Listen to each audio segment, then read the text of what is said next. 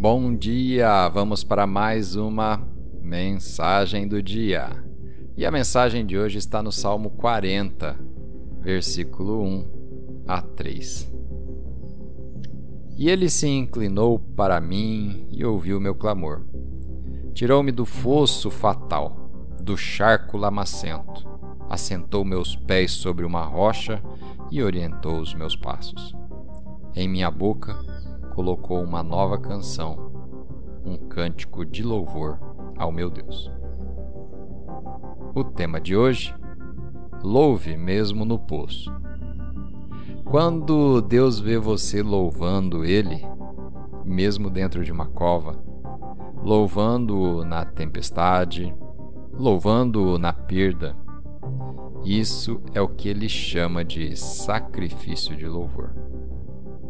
Ele sabe que não é fácil e que você também sente vontade de desistir. Quando você o louva, mesmo na cova, isto te move de um jeito diferente e muito maior. Uma coisa é agradecer quando as coisas estão indo bem e do jeito que você queria. Mas quando você tem uma canção de louvor em seu coração, mesmo quando todas as circunstâncias dizem que você deve estar deprimido, prepare-se, pois Deus vai se manifestar através da sua vida. Davi disse nas Escrituras de hoje que o louvor te tira do poço. Então, louve quando estiver ensolarado e louve também quando estiver chuvoso. Louve quando os negócios vão bem e louve também quando terminam. Davi disse no Salmo 34: Bendirei ao Senhor em todos os momentos. Seu louvor estará continuamente na minha boca. Deus está procurando alguns louvores, algumas pessoas que o louvam, não importa o que aconteça. Vamos fazer uma oração?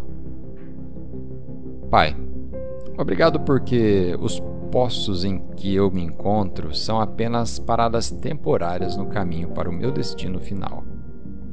Obrigado por poder te oferecer um sacrifício de louvor e porque você tem uma vitória reservada para os retos de coração.